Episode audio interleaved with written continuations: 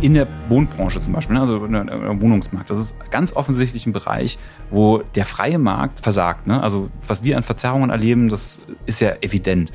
Und da wünsche ich mir schon, dass sich jetzt Politiker zusammen, aber auch mit Bürgern und eben auch Akteuren wie wir, die sind, ähm, zusammensetzen und überlegen, wie könnten wir denn jetzt definieren und eine Abgrenzung schaffen zwischen renditeorientierten Marktakteuren und gemeinwohlorientierten.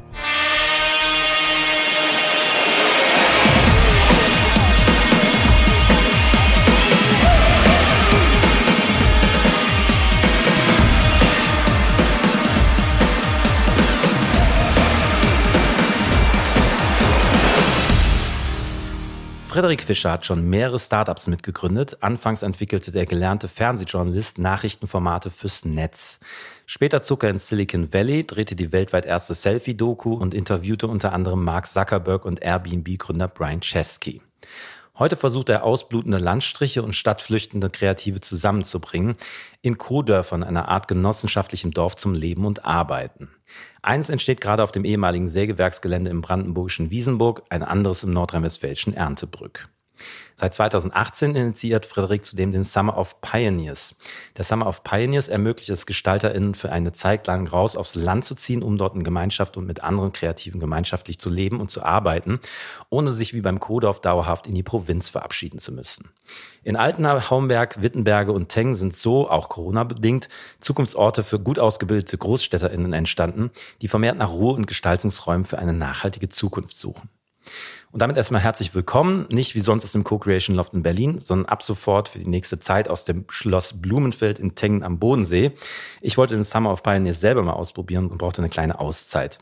Für diejenigen, die das erste Mal dabei sind, ich bin Marc Henkes, das ist mein Podcast 3,5. Ich treffe mich hier mit Menschen, die meine Vision teilen. Eine Wirtschaft mit Sinn, die Mensch und Planet über Profit stellt. Und alle zwei Wochen spreche ich hier mit einem anderen Gast. Was sie alle gemeinsam haben, sie gehören zu den 3,5 Prozent der Gesellschaft, die nötig sind, um einen sozialen Wandel anzustoßen, hin zu einer nachhaltigen Zukunft und einem guten Leben für alle. Heute spreche ich mit Frederik Fischer, Gründer und Initiator der Coda und Summer of Pioneers. Was Frederik ausmacht, er ist sowas wie das Gesicht vieler Stadtflüchtigen geworden. Denn was er schon früh erkannt hat, die progressive Provinz hat Potenzial zum Innovationstreiber zu werden. Ausgelöst durch eine persönliche Krise ist er auf eine Radtour mit seiner Frau auf die Idee gekommen, kreative StädterInnen aufs Land zu bringen. Was ihn antreibt, ist die Erforschung, wie Öffentlichkeit und Gemeinschaft entstehen. Seine größte Angst, ein alter weißer Mann zu werden. Völlig unbegründet, wie ich finde, denn wer Frederik erlebt, merkt schnell, der Berliner hat bewiesen, dass er nicht nur begeistern, sondern auch umsetzen kann. Dabei hat er nicht unbedingt einen geraden Lebenslauf. Als Schulabbrecher wollte er eigentlich mit seiner Punkband durchstarten und als Bohemian in Paris leben. Das hat leider nicht so geklappt und so hat er kurzerhand eine Lehre in der Verwaltung angefangen. Der schnellste Weg zu seinem Studium, wie er sagt. Vom Punk zum Beamten zum Gründer, wie ihn seine Angst, ein alter weißer Mann zu werden, zum Unternehmer machte, wieso Gemeinwohl für ihn an erster Stelle steht und warum er bis heute kein Fan von WG ist, verrät Frederik bei 3,5. Viel Spaß. Wo kommst du gerade her? Äh, gerade aus Potsdam. Was hast du in Potsdam gemacht? Wirtschaftsministerium, ja. Wir haben hier noch dieses kleine Projekt namens Kodorf und dürfen uns da über Unterstützung des Landes Brandenburgs freuen, aber das kommt auch mit sehr viel Abstimmungs- und Klärungsbedarf einher. Jetzt hast du gerade schon das Stichwort genannt, Kodorf. Was kann ich mir unter einem Kodorf vorstellen?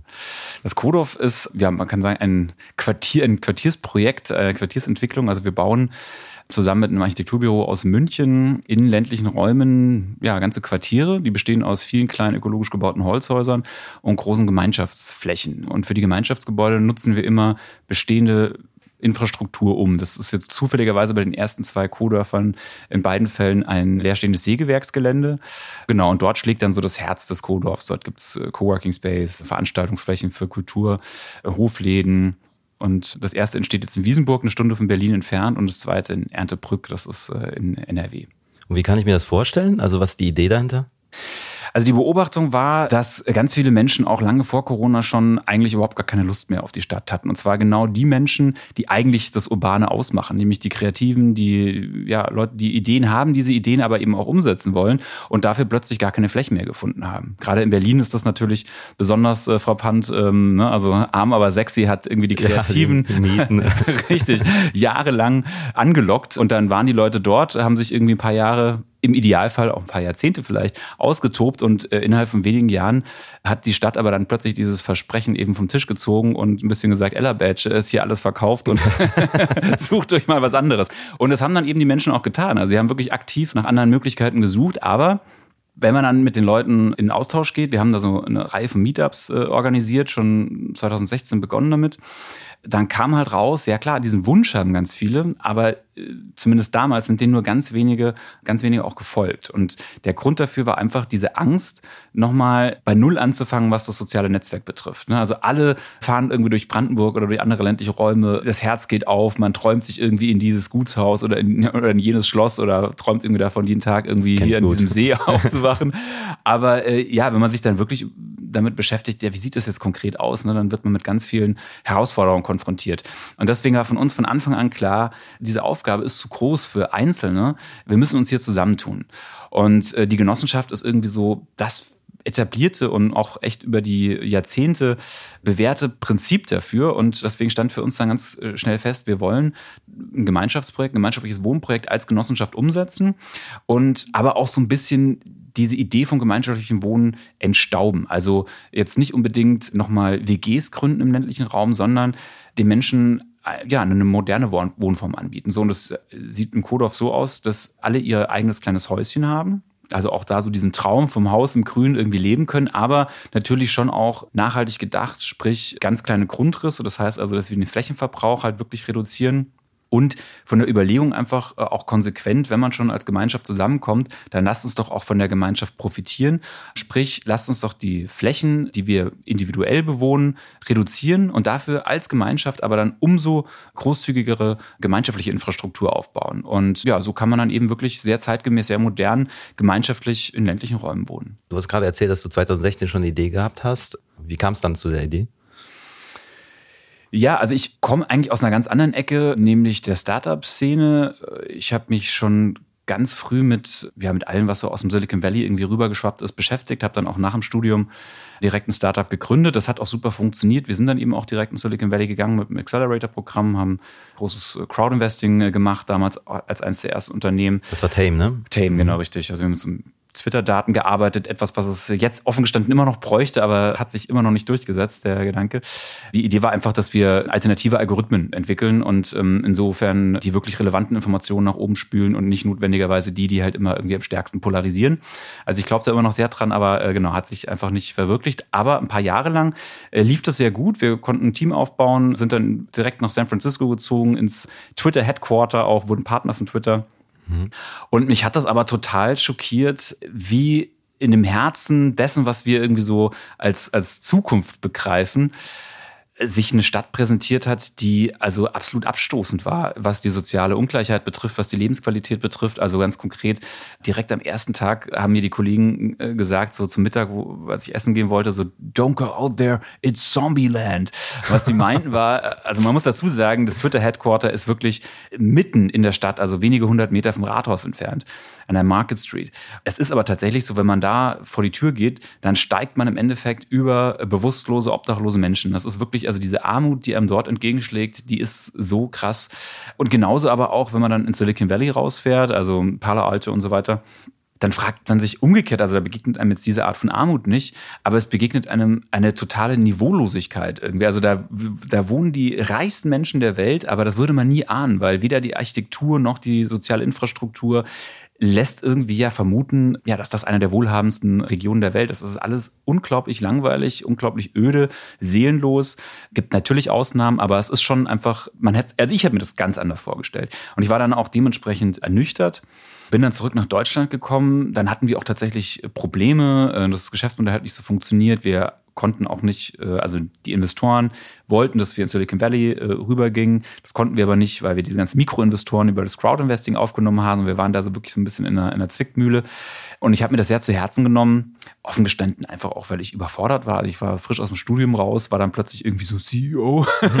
ähm, habe diese ganze Verantwortung irgendwie gespürt, aber habe da nicht so richtig den Umgang oder keinen richtigen Umgang damit gefunden. Und das war jetzt kein klassischer Burnout, aber also ich war auf jeden Fall schon sehr erschöpft. Und in der Zeit ähm, als Ausgleich bin ich da mit meiner Frau jedes Wochenende rausgefahren nach Brandenburg und äh, wollte einfach bewusst offline sein. Das hat mir unglaublich gut getan. Und so ist dann tatsächlich dieser Gedanke entstanden, wieso, wenn es mir doch so offensichtlich viel besser geht, wenn ich in der Natur bin, wieso verbringe ich eigentlich die ganze Zeit in dieser stressigen Stadt vor einem Rechner, der die ganze Zeit meine Aufmerksamkeit möchte mit irgendwie permanenten E-Mails und also das war irgendwie so offensichtlich, dass das einfach so nicht wirklich sinnvoll ist. Und so ist die Idee entstanden, ja, ich will ein anderes Leben, ich will das aber nicht alleine führen wie kann das jetzt aussehen? Wie kann ich irgendwie gemeinsam mit Freunden und mit ähnlich tickenden Menschen ein zeitgemäßes Leben auf dem Land führen? Und wie ist es dann zu der Idee gekommen? Das ist tatsächlich durch den Austausch mit den Leuten in diesen Meetups entstanden.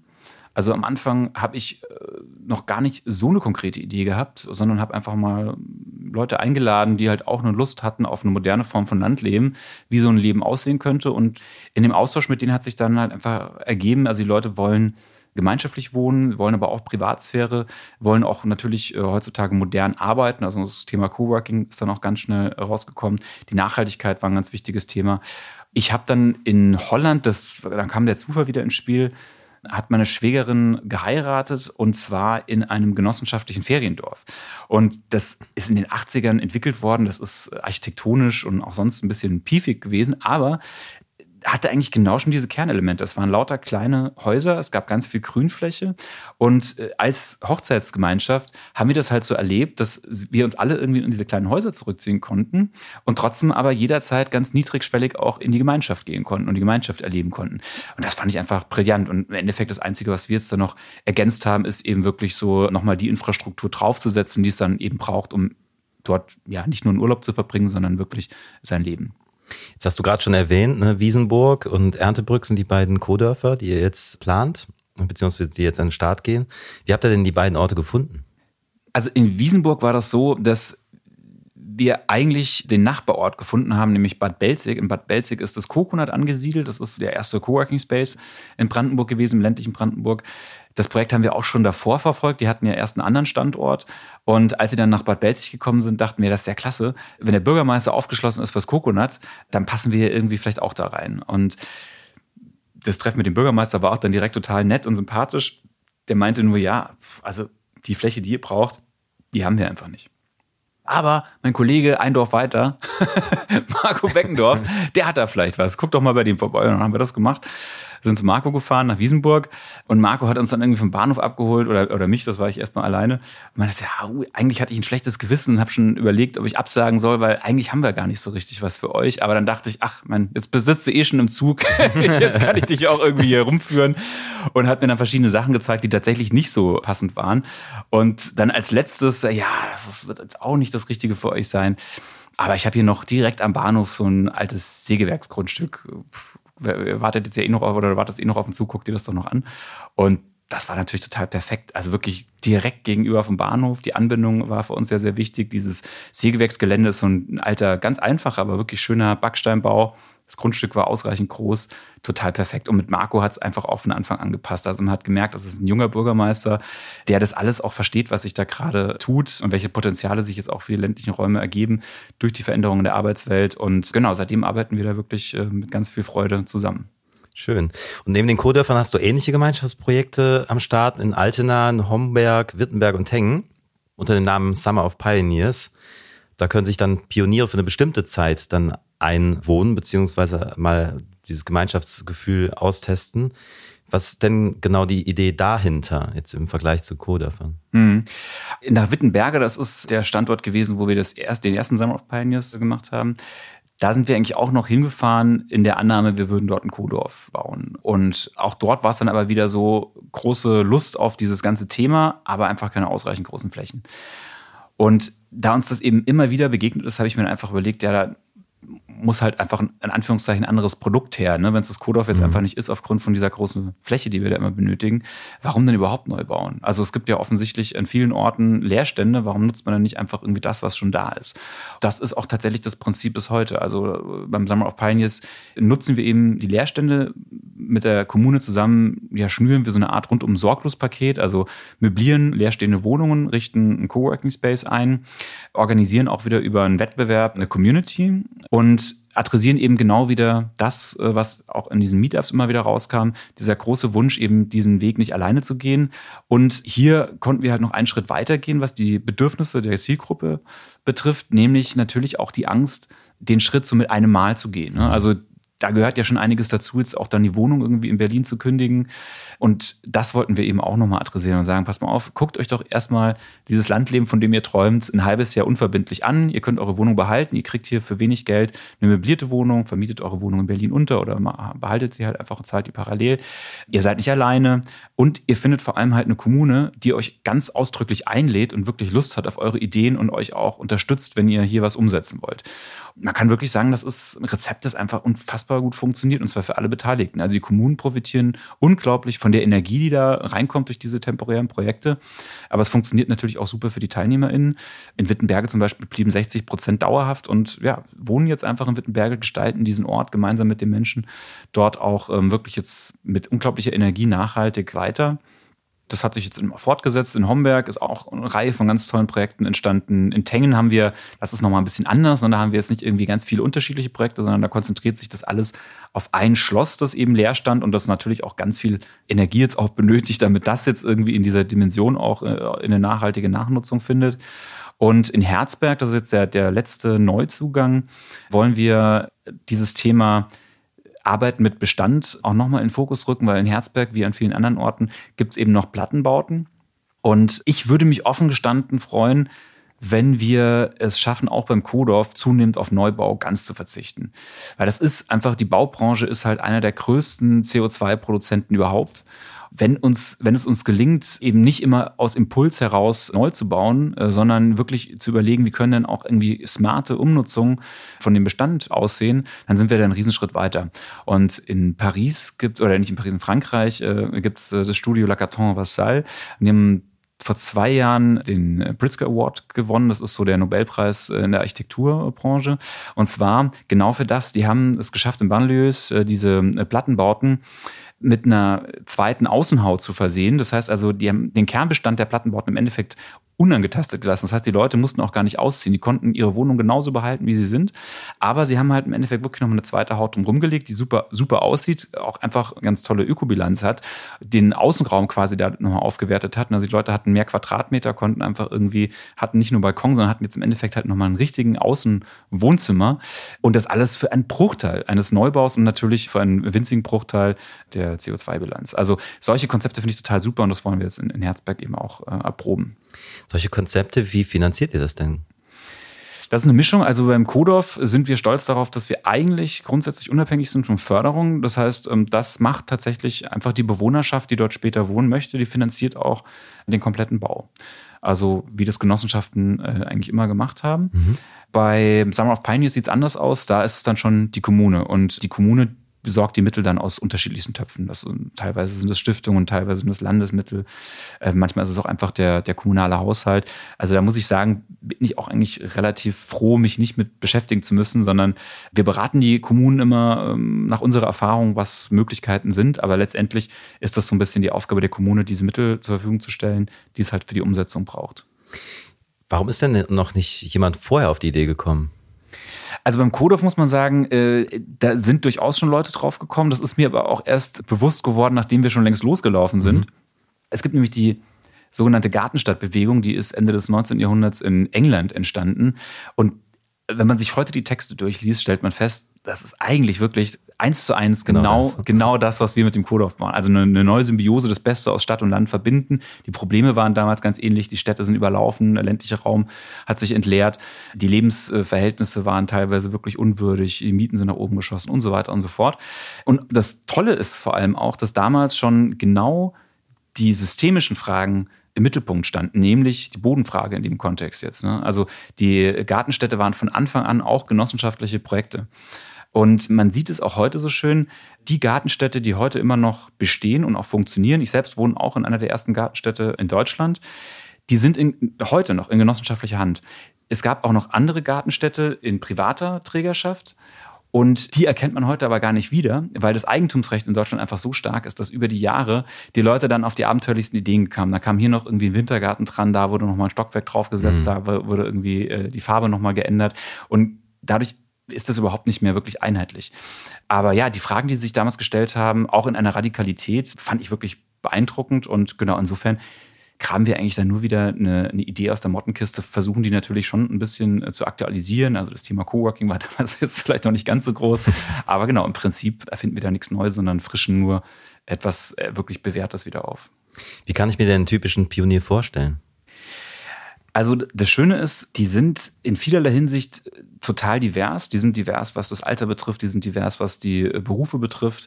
Aber die haben tatsächlich eine Gemeinsamkeit, nämlich den Wunsch, eine gemeinwohlorientierte ja, Regional- und Stadtentwicklung voranzutreiben. Also sprich, die wollen die Orte, an denen sie leben, selbst gestalten und zwar im Sinne der Gemeinschaft. Ganz viele von denen haben das auch schon in Städten probiert, aber sind einfach nicht weitergekommen. Die haben die Flächen nicht gefunden, die haben sich Unterstützung gewünscht und haben die Unterstützung vielleicht von der kommunalen Seite eben auch nicht bekommen.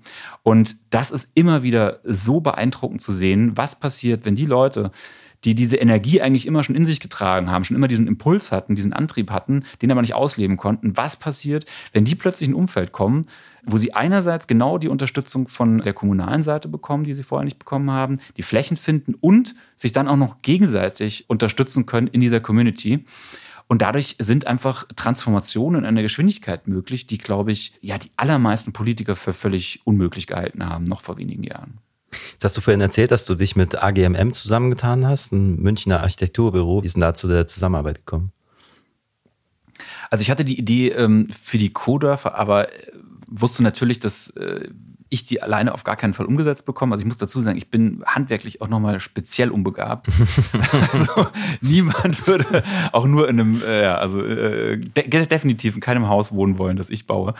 Auf der Suche nach Architekten bin ich dann auf ein Projekt gestoßen, das hieß Mehrleben. Und die haben in der Außendarstellung schon damit geworben, dass sie gemeinsam ein Dorf neu bauen wollen als Gemeinschaft. Eben nicht als klassisches Investorenprojekt, sondern als Baugruppe. Da habe ich also ganz viel von die wiedererkannt, worum es auch mir ging, ähm, habe die dann kontaktiert. Wir sind auch ganz schnell dann äh, wirklich zum Schluss gekommen, klasse, uns treibt da schon etwas sehr Ähnliches an. Genauso ist es auch und seitdem arbeiten wir da wirklich ähm, sehr gut zusammen. Jetzt hast du vorhin schon erzählt von deiner Zeit, du hast eigentlich VWL-Studium hinter dir, warst Journalist und hast dich 2011 zusammengetan mit Thorsten Müller und Arno Dirlam, glaube ich, um das Unternehmen Tame zu gründen. So ein bisschen hast du schon erzählt ne, von deiner Erfahrung da. Jetzt hast du ganz spezifische Erfahrungen da nochmal gemacht. Ne? So ein bisschen was haben wir schon gehört. Du hast auch die erste Handy-Dokumentation gedreht. Wie ist denn dazu gekommen? Ja, ein Freund von mir, der äh, ist jetzt, glaube ich, der, der Kreativchef von Arte. Äh, und der hatte damals auch so eine Innovationsabteilung dort. Und der hat sich schon immer für Handys als Produktionsinstrument quasi für Bewegtbild interessiert. Also schon ganz früh. Er hat auch dafür einen Grimme Online Award bekommen. Der hat für Polylux, das war so ein altes, im Endeffekt so ein bisschen Weiß-TV, bevor es halt Weiß-TV gab, bei den Öffentlich-Rechtlichen, ähm, hat dort eine Plattform aufgebaut, wo einfach Zuschauer ihre eigenen Handyfilme hochladen konnten. Ja, und der kam auf mich zu, der hat irgendwie gesehen, ich gehe in Silicon Valley und äh, hatte einfach die Idee, ihr sucht da nach Investoren, magst du diese Reise, diese Suche nicht mit dem Handy dokumentieren und wir machen da eine Reihe draus. Und so ist es gekommen. Jetzt hast du, glaube ich, während dieser Zeit dann auch Mark Zuckerberg interviewt und auch, ich glaube, Brian Chesky von Airbnb. Was würdest du denn sagen, was der Unterschied ist zwischen dem Unternehmertum jetzt in den USA und hier in Deutschland? Also man muss, glaube ich, einfach einen Unterschied machen bei dem VC-funded äh, Unternehmertum und so einem vielleicht mittelständischen Unternehmertum oder auch mhm. ähm, einem Unternehmertum, sozialen Unternehmertum. Ne? Also ich glaube, die Frage ist tatsächlich, oder der große Unterschied ist einfach, woher kommt das Geld? Und das ist mir im Silicon Valley einfach schon echt krass aufgefallen, wie sehr die Art, wie ich mein Unternehmen finanziere, einfach auch bestimmt, wie dieses Unternehmen operiert. Und bei Risikokapital ist es halt immer so, dass diese Wachstumserwartungen so gigantisch sind, dass man auf dem Altar des Wachstums ganz viel Werte opfern muss. Also ich kenne einfach kein Unternehmen, das mit Risikokapital finanziert ist und ethisch so dasteht, dass ich sage, für die möchte ich arbeiten. Und umgekehrt gibt es eben wirklich ganz tolle Unternehmen. Also ich finde eigentlich die spannendsten Unternehmen sind wirklich die, die eine andere Form der Finanzierung gefunden haben, die eher gemeinschaftsorientiert sind. Also ich finde Genossenschaften wirklich nach wie vor einfach ein total tolles Modell. Und ja, ich glaube, das ist wirklich der große Unterschied. Da finde ich, müssen wir aber in Deutschland schon auch noch echt eine Menge tun. Ne? Also wir sind zwar irgendwie schnell dabei, Risikokapital zu bashen und das finde ich, wie gesagt, auch nicht zu Unrecht, obwohl es, will es jetzt auch nicht pauschal verteufeln, macht in einigen Branchen natürlich auch Sinn. Aber wir sind jetzt offen gestanden auch nicht so wahnsinnig gut darin, soziales Unternehmertum zu fördern zum Beispiel. Ne? Also wir kriegen das jetzt ja gerade mit als Genossenschaft. In Brandenburg erfahren wir zwar die Unterstützung des Landes, aber das ist jetzt nicht überall gegeben und war offen gestanden auch ein langer und harter Weg. Also ähm, das, das kam jetzt nicht über Nacht. Das ist jetzt halt auch der Größe des Projekts geschuldet. Es gibt jetzt nicht irgendwie einen pauschalen Fördertopf äh, für ja, gemeinwohlorientierte Wohnungsbauunternehmen. Das ist jetzt ja zum Glück ein Koalitionsvertrag auch schon mal festgehalten, dass es den Bedarf dafür gibt. Aber ja, Stand heute, auch soziales Unternehmertum in Deutschland hat ja keine eigene Rechtsform. Ne? Das heißt, mhm. in ganz vielen Bereichen kollidiere ich einfach mit der Abgabenordnung. Die bestimmt ja die Gemeinnützigkeit. Die Gemeinnützigkeit wiederum bestimmt eben bestimmte Steuervorteile. So, und obwohl wir eindeutig, wunderbar belegbar, äh, gemeinwohlorientiert handeln, einen riesigen Impact auch erzeugen, fallen wir halt mit unserer Aktivität nicht in die Abgabenordnung. Ne? Der Karnevalsverein schon, ganz viele wirklich äh, sehr, sehr dubiose Unternehmen mit Stiftungen, Nord Stream und sowas, ne? mhm. ne? können Stiftungen gründen und profitieren von diesen Vorteilen, aber wie gesagt, äh, das, was wir machen zum Beispiel nicht. Also ich finde, auch in Deutschland muss da echt noch eine Menge passieren. Was würdest du fordern? Also ich denke schon, man muss sich einfach mal die Arbeit machen und zu definieren, was es in verschiedenen Bereichen braucht. Das kann man, glaube ich, nicht pauschal jetzt irgendwie für die Wirtschaft insgesamt sagen, aber äh, in der Wohnbranche zum Beispiel, ne, also im Wohnungsmarkt, das ist ganz offensichtlich ein Bereich, wo der freie Markt versagt. Ne? Also was wir an Verzerrungen erleben, das ist ja evident. Und da wünsche ich mir schon, dass sich jetzt Politiker zusammen, aber auch mit Bürgern und eben auch Akteuren wie wir, die sind, ähm, zusammensetzen und überlegen, wie könnten wir denn jetzt definieren und eine Abgrenzung schaffen zwischen renditeorientierten Marktakteuren und gemeinwohlorientierten. Ne? Die Definition habe ich jetzt irgendwie auch nicht ad hoc irgendwie parat, aber es wird sie auf jeden Fall geben.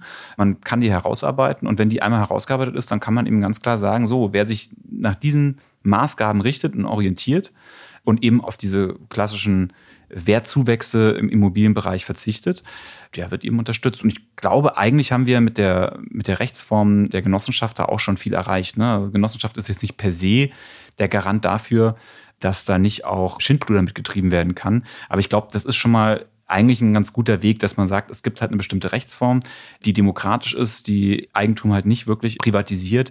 Das sind schon mal ganz wichtige Kriterien, nach denen man eben bestimmen kann, ob sowas jetzt öffentliche Förderung erhalten soll oder nicht. Da sind wir auch ganz schnell in der Diskussion zum Verantwortungseigentum. Ne? Wie beobachtest du die Diskussion da? ich muss äh, gestehen, ich bin da kein Experte, das ist jetzt totale äh, Laienmeinung, die ich habe, aber aus meiner Unternehmerperspektive ist es halt so, es braucht halt, damit das funktioniert, erstmal funktionierende Geschäftsmodelle. Also im Endeffekt erst in dem Moment, wo ich etwas zu verteilen habe, macht es überhaupt Sinn, über Verantwortungseigentum zu sprechen. Und da bin ich offen gestanden noch gar nicht, deswegen beschäftige ich mich damit noch nicht. Also Einhorn ist ja so ein, so ein bekanntes mhm. Beispiel dafür. Ich finde, da macht das total Sinn oder äh, Ecosia. Ne? Also die haben halt ein Business aufgebaut, das gut funktioniert. Das ist einfach ein belastbares, erprobtes Geschäftsmodell. Und da macht das total Sinn. Da finde ich es auch super, wenn man auf Verantwortungseigentum umstellt.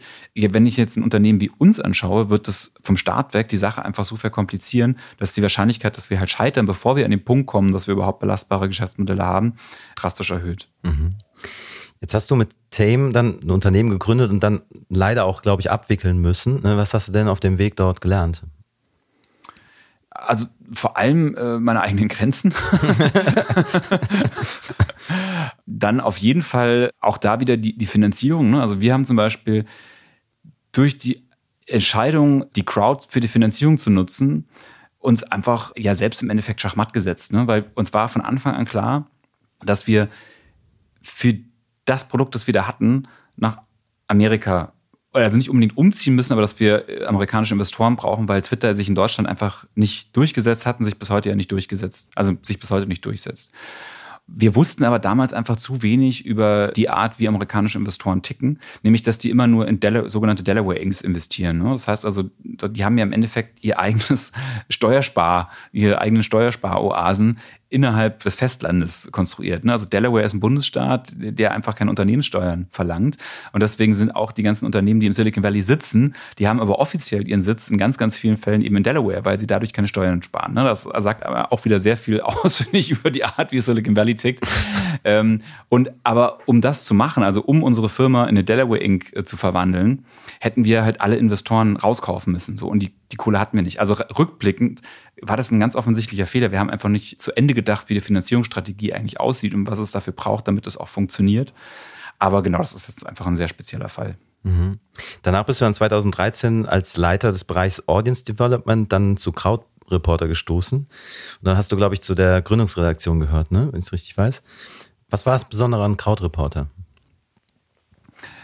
Die, finde ich, nach wie vor zutreffende Analyse des, sagen wir mal, kommerziellen Journalismus einfach sehr vieles falsch läuft. Also ich bin nach wie vor ein Riesenfan und ein ganz großer, äh, also ich konsumiere Journalismus einfach unglaublich gerne. Ich finde auch wirklich, wir sind in Deutschland da sehr reich beschenkt immer noch, was, was Journalismus betrifft. Aber es ist schon sehr klar, dass die Interessen der äh, Verlage nicht zusammenpassen mit den Interessen von uns als Gesellschaft. Verlage verdienen einfach ihr Geld und das trifft aber betrifft auch die öffentlich-rechtlichen, die jetzt zwar nicht auf das Geld angewiesen sind, aber im Endeffekt zählt im Journalismus wie äh, eigentlich bei allen Medien, auch den Online-Medien, nur eine Währung, das ist die Aufmerksamkeit. Mhm. Und Aufmerksamkeit kriege ich halt einfach am besten durch äh, Polarisierung, durch Emotionalisierung, also im Endeffekt durch eine Art der Kommunikation, die uns als Gesellschaft tendenziell eher auseinandertreibt als zusammenbringt. Und das war die Grundüberlegung von Krautreporter, wie kann denn eigentlich ein Journalismus aussehen, der sich von diesen Zwängen frei macht, der einfach ein Versprechen an das Publikum sendet, nämlich wir liefern euch ausgeruhten Journalismus, aber dafür müsst ihr uns auch unterstützen. Und das fand ich ein total nachvollziehbares Anliegen und äh, das hat in der Anfangsphase, muss man sagen, nicht so reibungslos funktioniert. Ne? Da sind einfach viele Egos zusammengekommen und äh, brauchte dann erst so eine so eine Findungsphase, ja, um, um sich dann einfach irgendwie sowohl redaktionell als auch vom Geschäftsmodell wirklich zu finden. Und äh, ich finde aber inzwischen steht Krautreporter wirklich sehr gut da und macht eigentlich auch genau das, wo, wofür sie angetreten sind. Ausgeruhten Journalismus, der einordnet, der erklärt und sich eben weitgehend freimacht von diesem Marktschreierischen ausgeruhten Journalismus, das finde ich gut. Zwei Jahre später hast du dann mit Markus von Jordan und Konrad Schwingenstein dann PICT gegründet, eine Online-Plattform für Qualitätsjournalismus. Und wie ist da zu der Idee gekommen? Also die ist eigentlich gar nicht so viel anders als von Krautreporter gewesen, aber auch von Tame. Also im Endeffekt, was sich durch alles, was ich tue, durchzieht und das geht eigentlich bis ins Coda von den Summer of Pioneers, ist die Beschäftigung mit Öffentlichkeit. Also mhm. ich habe neben Volkswirtschaft auch Medienwissenschaft studiert und mich begeistert, fasziniert einfach diese Überlegung, wie entsteht Öffentlichkeit. Es gibt da so ein Buch, ähm, von Benedict Anderson, das mich wirklich im Studium ganz stark geprägt hat. Das heißt Imagine Communities. Und der beschreibt, wie wir als Nation ja im Endeffekt eine eingebildete Gemeinschaft sind. Und mit dem Entstehen der Nationalstaaten ging ihm auch die kommerzielle Presse einher. Und zwar äh, war das einfach das Interesse der Verlage, immer größere Einzugsgebiete abzudecken. Und dadurch ist etwas entstanden, was wir eben heute als Öffentlichkeit bezeichnen, nämlich dieses Gefühl, dass wir alle zum selben Zeitpunkt dieselben Informationen haben und damit auch dieselbe Weltdeutung. Und das führt im Endeffekt dazu, dass plötzlich ja dieses Gefühl entsteht, wir sind irgendwie anders als die Menschen 30 Kilometer weiter jenseits der Grenze, weil die sprechen eine andere Sprache und die haben halt eine ganz andere Weltdeutung. Und deswegen ja, ne, ticken die irgendwie anders, wir sind wir wir, diesen die. So, da, darüber kann man sich jetzt natürlich streiten, aber was, was ich einfach so faszinierend finde, ist wirklich diese Überlegung, wie wir überhaupt dazu kommen, dass wir das Gefühl haben, wir sind eben eine Gemeinschaft. Und dazu gehören halt Informationen zwingend dazu. Ich beobachte eben seit den Anfangstagen, also äh, ich habe, bevor ich Mark Zuckerberg da im, im Silicon Valley äh, beziehungsweise ich habe also Mark Zuckerberg ja gar nicht im Silicon Valley getroffen, sondern tatsächlich in, in Deutschland äh, bei seiner ersten Tour hier, mhm. 2007 war das, also noch ganz früh. Also ich verfolge das äh, eben von, von Anfang an und finde das äh, faszinierend, aber finde es eben auch total verstörend, wie sehr wir die Kontrolle über die Öffentlichkeit abgegeben haben. Und das führt jetzt zu PICT. Also bei PICT geht es im Endeffekt auch wieder darum, dass wir den Algorithmen eben bewusst nicht vertrauen, sondern sagen, es gibt da draußen Menschen, die wissen viel besser als als ich zum Beispiel beim Thema China zum Beispiel, äh, was dort jetzt wirklich irgendwie qualitätsvolle Inhalte sind. Warum bezahlen wir denn nicht einfach wirkliche Experten dafür, die Inhalte rauszusuchen, die es wirklich wert sind, äh, unsere Zeit zu verdienen oder die unsere Zeit wirklich verdienen und bauen dann eine Plattform drumherum, wo die Inhalte eben nicht nur empfohlen werden können, sondern auch nochmal kurz eingeordnet werden, zusammengefasst werden, so dass ich das eben nicht in Gänze lesen muss. Auch da zählt wieder äh, die Art der Finanzierung. PICT ist nämlich im Endeffekt das Produkt eines Mäzens, nämlich äh, Konrad Schwingensteins. Der ist der Enkel eines der Mitgründer der Süddeutschen Zeitung. Und der hat einfach gesagt, äh, als Bayer, du weißt, Rei bin ich schon, Rei muss nicht nochmal werden. Und er hat einfach gesagt, er, für den Journalismus, ich bin mit dem Journalismus reich geworden, habe aber ja eigentlich gar nichts dafür getan, finde Journalismus wichtig, aber ich will mit dem Geld im Endeffekt jetzt wieder Experiment im Journalismus unterstützen, die den Journalismus vielleicht äh, eben auch in die, in die Zukunft tragen können. Und das heißt, da war eben nie die Absicht, jetzt maximalen Gewinn rauszuziehen. Und das ermöglicht eben ja wieder Angebote, Produkte, die eben mit Gewinnerzielungsabsichten so gar nicht möglich wären. Mhm. Jetzt hast du von Anfang an nicht unbedingt einen geradlinigen Lebenslauf. Ne? Wenn ich es richtig gelesen habe, dann hast du sogar die Schule abgebrochen ab einem bestimmten Punkt. Hat dir das eher geholfen oder eher geschadet? Ja, das kann man, glaube ich, irgendwie äh, schwer sagen. Also ich bin auf jeden Fall ganz glücklich da, wo ich jetzt bin, aber keine Ahnung. Also ob ich noch glücklicher wäre, wenn ich die Schule nicht abgebrochen hätte. Ja, ich weiß es nicht. Also es war auf jeden Fall etwas, was mich schon sehr lange beschäftigt hat und eine Entscheidung, die ich auf jeden Fall bereut habe für, für sehr lange Zeit. Ich würde es auch niemandem empfehlen. Wie gesagt, ich würde jetzt sagen, es ist letztendlich gut ausgegangen, aber es war auf jeden Fall ein steiniger Weg, ja, definitiv. Und dann bist du irgendwann vom Punk zum Beamten geworden. Wie ist es dazu gekommen? Ja, also das, die Reue über die Entscheidung, die ist schon sehr früh eingetreten. also ich dachte irgendwie, ja, ich habe mir so ein Leben als Bohemian vorgestellt, spiele irgendwie hier so ein bisschen äh, wilde Musik auf der einen Seite, aber werde vielleicht auch irgendwie Schriftsteller und sitze dann so irgendwie in so einem Café am Fluss und äh, ja, kann mich dann so den schöngeistigen Seiten des Lebens äh, widmen. Und das hat natürlich überhaupt nicht so funktioniert. Wir haben es in der, als Band nie über die bayerischen Landesgrenzen hinaus geschafft und in Cafés an irgendwelchen Flüssen habe ich mich auch nie wieder gefunden. äh, aber dafür ganz konkret mit Zukunft sorgen. Und ja, habe dann einfach sehr schnell natürlich erkennen müssen, dass es ein Fehler war und dass ich dringend eben noch mein Studium nachholen muss. Und dann ist es tatsächlich so, dass die Beamtenausbildung einfach der kürzeste Weg dahin war. Äh, andere äh, Berufe dauern drei Jahre, die Beamtenausbildung dauert nur zwei Jahre. Und mit einer abgeschlossenen Berufsausbildung kann ich dann eben ein externes Abitur äh, machen. Und ähm, so ist es gekommen, ja. Verstehe. Und dann, wie kann ich mir das dann vorstellen, den Übergang zum Beamtentum? Du hast dann in einer Behörde gearbeitet. Ist dann nicht irgendwie eine Eingewöhnung äh, notwendig gewesen für dich? ja, es gab jetzt nicht nochmal so Probewochen ja, für, für, die, die Integration von Punks. Ja, genau. äh, nee, das, äh, das musste irgendwie funktionieren, aber es hat natürlich nicht richtig funktioniert. Also die, die Kollegen waren total nett oder äh, hat jetzt gar nicht so groß für Reibungen gesorgt, aber natürlich funktioniert das eigentlich nicht so richtig. Also es war auch, muss ich ganz ehrlich sagen, äh, schon eine, eine, Phase, wo ich einfach, äh, ja, also ich hatte eine Depression, muss man ganz klar so sagen. Ne? Das war echt äh, fies, also weil diese äh, jeden Tag ähm, über acht Stunden da in diesen Behörden zu sitzen, dann ist es noch so, in der Ausbildung hat man jetzt natürlich auch nicht unbedingt die verantwortungsvollsten Tätigkeiten. Also es hat sich schon so ein bisschen nach Strafe angefühlt, muss ich ganz klar sagen. Und ich war dann auch sehr froh, als ich das Kapitel beenden konnte. Aber rückblickend auch da wieder hat sich das natürlich schon in gewisser Hinsicht gelohnt, weil ich einfach einen Einblick bekommen habe, wie Verwaltung arbeiten und eine ganz andere Empathie auch mitbringen kann. Also ich habe zum Beispiel in der Zeit natürlich auch einen ganz großen Respekt vor der Verwaltung auch bekommen, weil ich gemerkt habe, diese Vorurteile, die wir haben, die sind in Teilen auf jeden Fall richtig. Also es gibt in jeder Behörde, bin ich mir total sicher, die Leute, die schon vor Jahrzehnten geistig gekündigt haben. Ne? Das ist einfach, es ist ein Problem. Mhm. Aber es gibt eben auch wirklich ganz viele andere, die unglaublich gewissenhaft, fleißig und auch teilweise sehr kreativ versuchen, einfach einen guten Job zu machen und das Amt genauso auszufüllen, wie es gedacht ist, nämlich im Sinne der Bürgerinnen und Bürger. Das ist im Endeffekt auch genauso, wie ich jetzt meine Rolle verstehe bei dem Kontext Kodorf und Summer of Pioneers.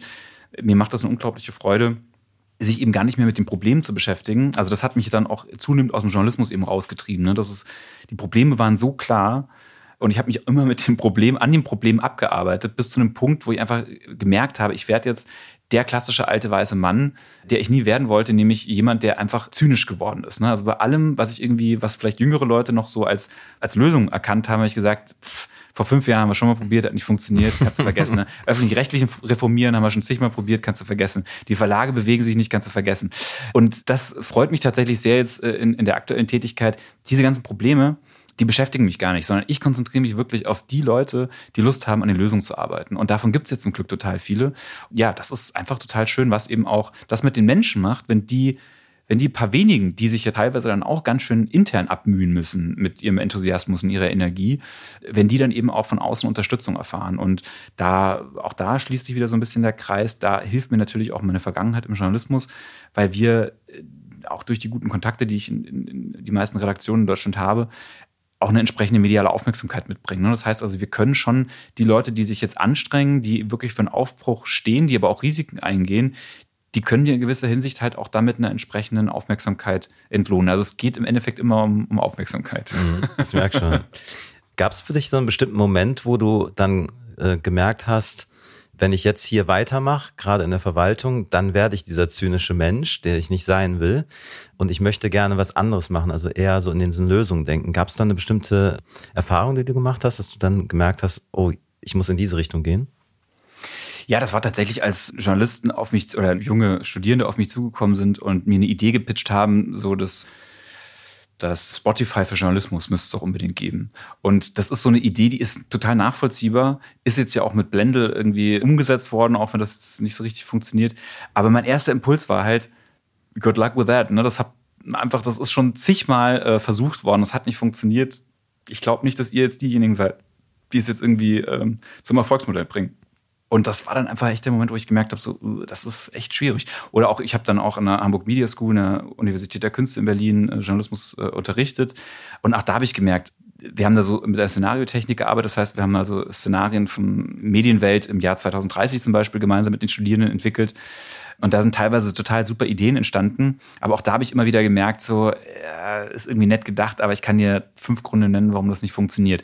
Also im Endeffekt hat sich das durchgezogen. Ab irgendeinem Punkt, also so nach sechs, sieben Jahren war das einfach irgendwie so die Standardantwort oder so ein, ein Standardimpuls oder Reaktion in meinem Kopf, so egal was es irgendwie an Lösungsvorschlägen gab. Mir sind sofort die Gründe eingefallen, warum es nicht funktioniert und nicht unbedingt, äh, also mein Hirn ist quasi nicht so angesprungen, dass ich mir irgendwie überlegt habe, so wie können wir das zum Erfolg machen, sondern das lohnt sich gar nicht, weiter in die Richtung zu denken, was wird nicht funktionieren. Ich muss leider auch sagen, im Journalismus hat sich, hat sich das auch bewahrheitet. Also ich finde nach wie vor, alle Probleme, die wir vor zehn Jahren hatten, haben wir halt immer noch. Also es ist, bin deswegen auch wirklich froh, mit dem Journalismus nicht mehr so viel zu tun zu haben. Was macht denn für dich einen Wohnort lebenswert? Also zuerst fällt mir da tatsächlich die Privatsphäre ein. Das ist jetzt so konterintuitiv, weil wir viel mit Gemeinschaft arbeiten. Aber ich bin so vom, vom Typ eher introvertiert und ich genieße Gemeinschaft total, aber wirklich nur dann, wenn ich halt irgendwie Bock habe. Und ich habe an vielen Tagen einfach gerade morgens keinen Bock auf Gemeinschaft. Kann ich gut verstehen. Und es gibt auch immer wieder so die Momente, wo ich dann, also ich wohne ja wie gesagt in der Gartenstadt und äh, da ist es so, dass wir haben alle im Endeffekt, äh, heute würde man sagen Tiny Houses, mhm. aber äh, wir haben eben auch alle Gärten, die standen, aber das ist die Gartenstadt Falkenberg, die ist 1913 gebaut worden und damals äh, wurden die Gärten die waren für die Selbstversorgung gedacht. Die waren jetzt nicht der Erholungsort. Mhm. Das heißt, die sind halt alle super nah beieinander. Und wir verstehen uns mit unseren Nachbarn total gut, aber trotzdem ist es für uns tatsächlich so ein bisschen doof, dass egal wie wir irgendwie rauskommen, man ist halt immer mehr oder weniger gezwungen, sich mit seinen Nachbarn auch zu beschäftigen.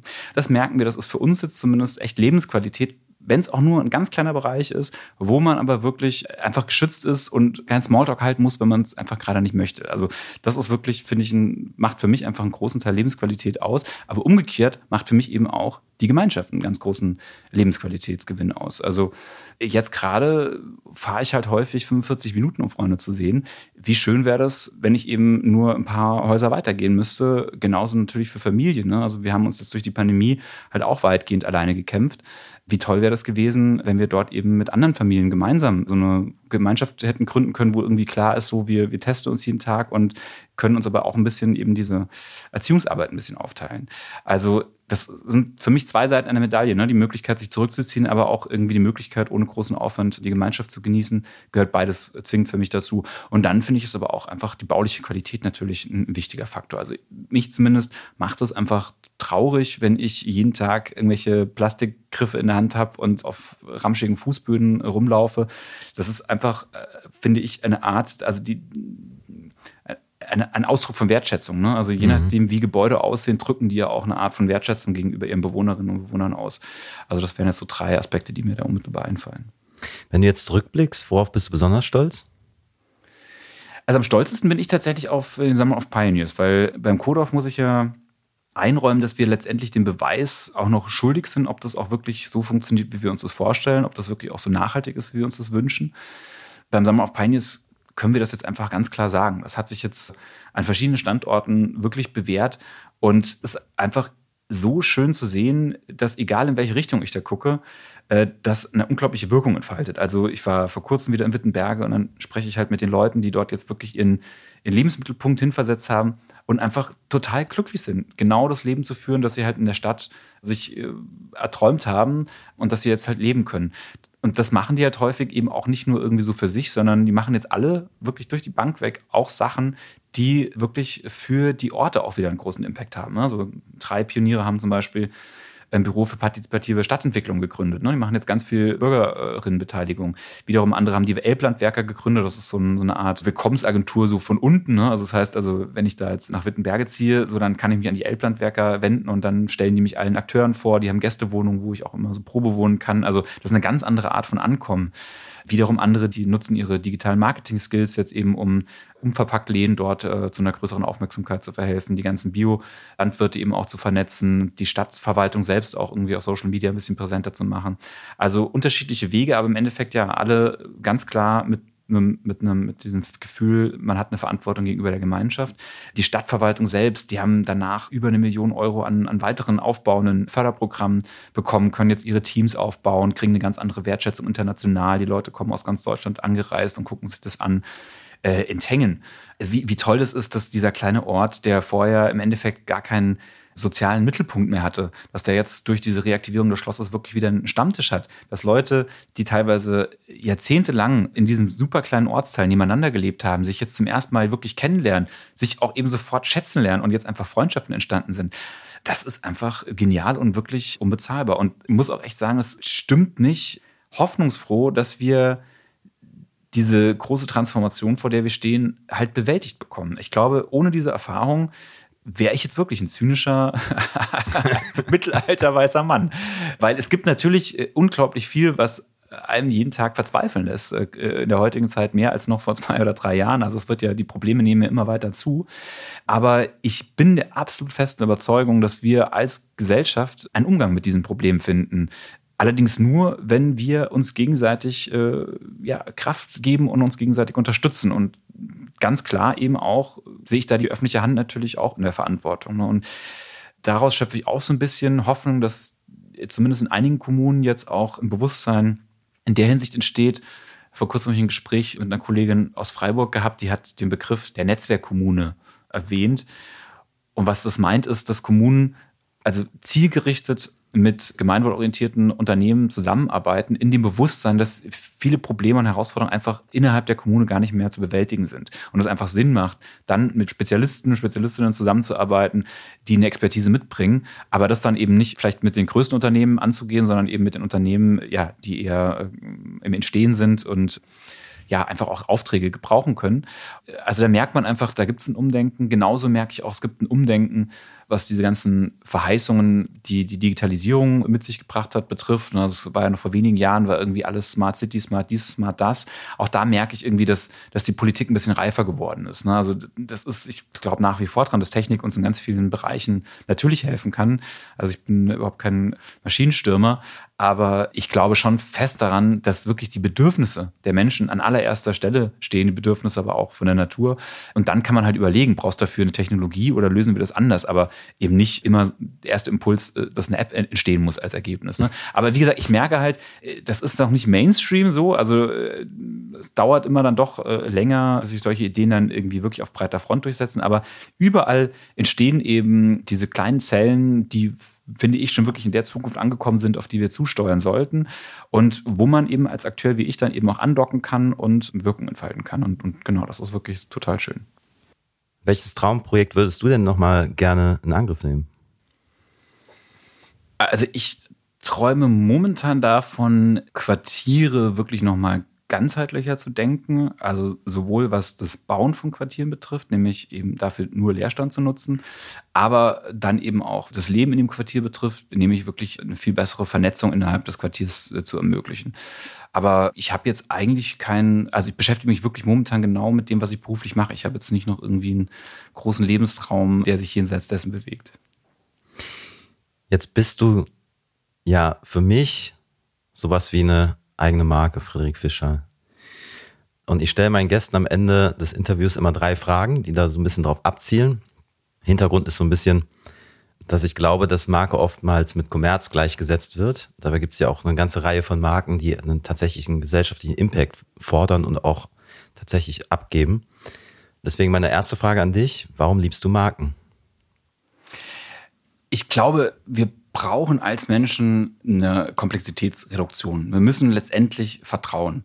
Man vertraut Marken einfach. Äh, Marken, die es schaffen, eben ein Vertrauen aufzubauen, die ermöglichen mir, dass ich eben nicht mehr alles bis ins letzte Detail verstehen muss, hinterfragen muss, überprüfen muss, sondern ich kann einfach wirklich dieser Marke vertrauen. In dem Wissen, dass wenn die Werte, für die diese Marke steht, verletzt werden, eben auch die Marke zerfällt und an Wert verliert. Und ich finde, das ist halt eine schöne, das ist einfach ein sehr schlüssiges Konzept. Das ist einfach im ureigensten Interesse einer Marke, genau die Werte zu vertreten, für die sie steht, weil sonst gefällt sie ihre eigene Fortexistenz.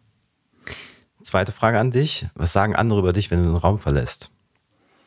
Puh, das hängt, glaube ich, sehr vom Kontext ab. Also ich weiß, dass es auf jeden Fall nicht einfach ist, mit mir zusammenzuarbeiten. Ich glaube, viele Leute, die mit mir arbeiten, die fluchen schon gelegentlich, weil ich einfach ein unfassbar chaotischer Mensch bin. Also ich bin, ich bin, glaube ich, schon wirklich für viele Menschen eine Zumutung. Ja, also äh, genau, ich, ich habe nicht nur Freunde. ich verstehe. Es geht einher mit den vielen Ideen. Ist das die Kehrseite so ein bisschen? Ja, absolut. Also ich habe immer viel mehr Ideen, als ich umgesetzt bekomme und das ärgert mich und deswegen schiebe ich ständig Sachen an, aber kümmere mich dann auch nicht um die Umsetzung, sondern hoffe auch so ein bisschen drauf, dass mir andere bei der Umsetzung helfen. Auffangen. genau, das funktioniert mal gut, mal weniger gut und also ich überfordere auf jeden Fall auch mit dieser Art natürlich viele Leute, die mit mir arbeiten. Okay, gut zu wissen. Letzte Frage an dich. Wirst Was? du in Tengen bestimmt auch noch hören, wenn du Okay, alles klar, ich höre mich mal genau um. Letzte Frage an dich. Was ist deine Lieblingsmarke aus der Kindheit und warum? Also eins, was mir sofort einfällt, ist Lego. Ich glaube, äh, relativ unoriginell, aber ist so. Ne? Das äh, ganz viele Kindheitserinnerungen, positive Kindheitserinnerungen gehen damit einher und sind mit Lego verbunden. Ich merke jetzt tatsächlich, wie stark die Marke Disney ist. Disney hat für mich lange überhaupt gar keine Rolle gespielt bis ich Vater geworden bin. Und jetzt habe ich natürlich wieder Disney Plus, obwohl mich alles außer den Disney-Filmen eigentlich gar nicht interessiert.